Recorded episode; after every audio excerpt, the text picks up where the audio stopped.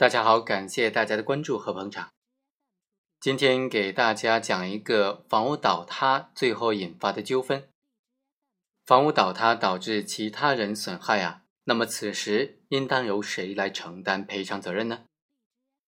二零零七年的四月份，崔某向陈某承租了位于某地的一个房屋，这个房屋呢是没有经过批准擅自建造的一个违章建筑。崔某承租了这个房屋之后，开办加工厂，并且雇佣工人从事抛光的作业。二零零八年一月二十日上午，这个房屋呢就发生了坍塌，引发了隔壁针织加工厂宿舍一楼的倒塌，造成了隔壁宿舍多名工人的死伤严重后果。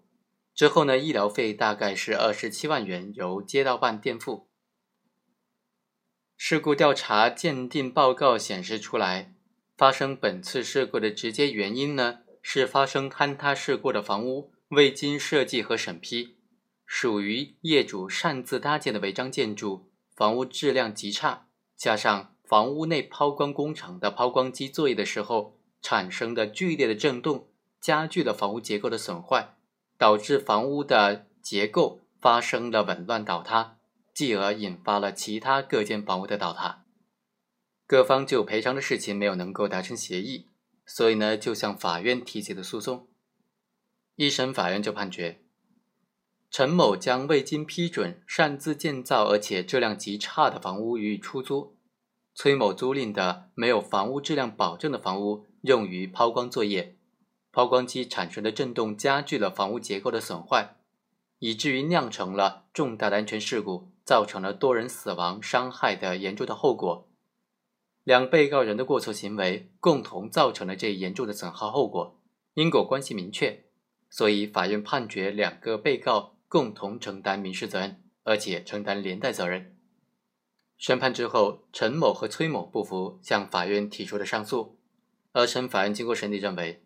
本案的争议焦点无非两点：第一，涉案房屋的倒塌和他们被伤害之间呢？有没有因果关系？第二，原审判决由两个人共同承担侵权赔偿责任，是否正确呢？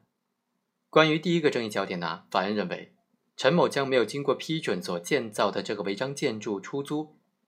崔某呢将这个房屋拿来开设加工厂，进而引发了房屋坍塌的事情，导致了被害人的受伤。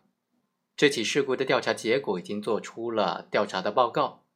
认定事故的直接原因就是涉案的两间房屋没有经过设计和批准，房屋的质量极差，加上屋内的抛光机作业的时候产生的强烈的震动，加剧了房屋结构的破坏，导致了房屋的坍塌。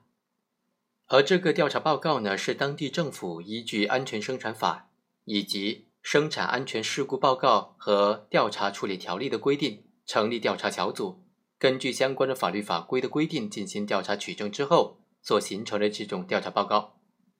这个报告在本案当中呢，具备民事证据的三性。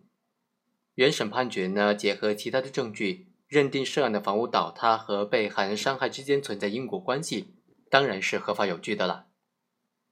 关于第二个争议焦点呢，法院认为，陈某虽然和崔某之间没有共同侵权的故意。但是因为崔某承租的房屋呢是陈某没有经过审批，而且质量极差的房屋，加上工厂内的抛光机的操作时产生的剧烈震动，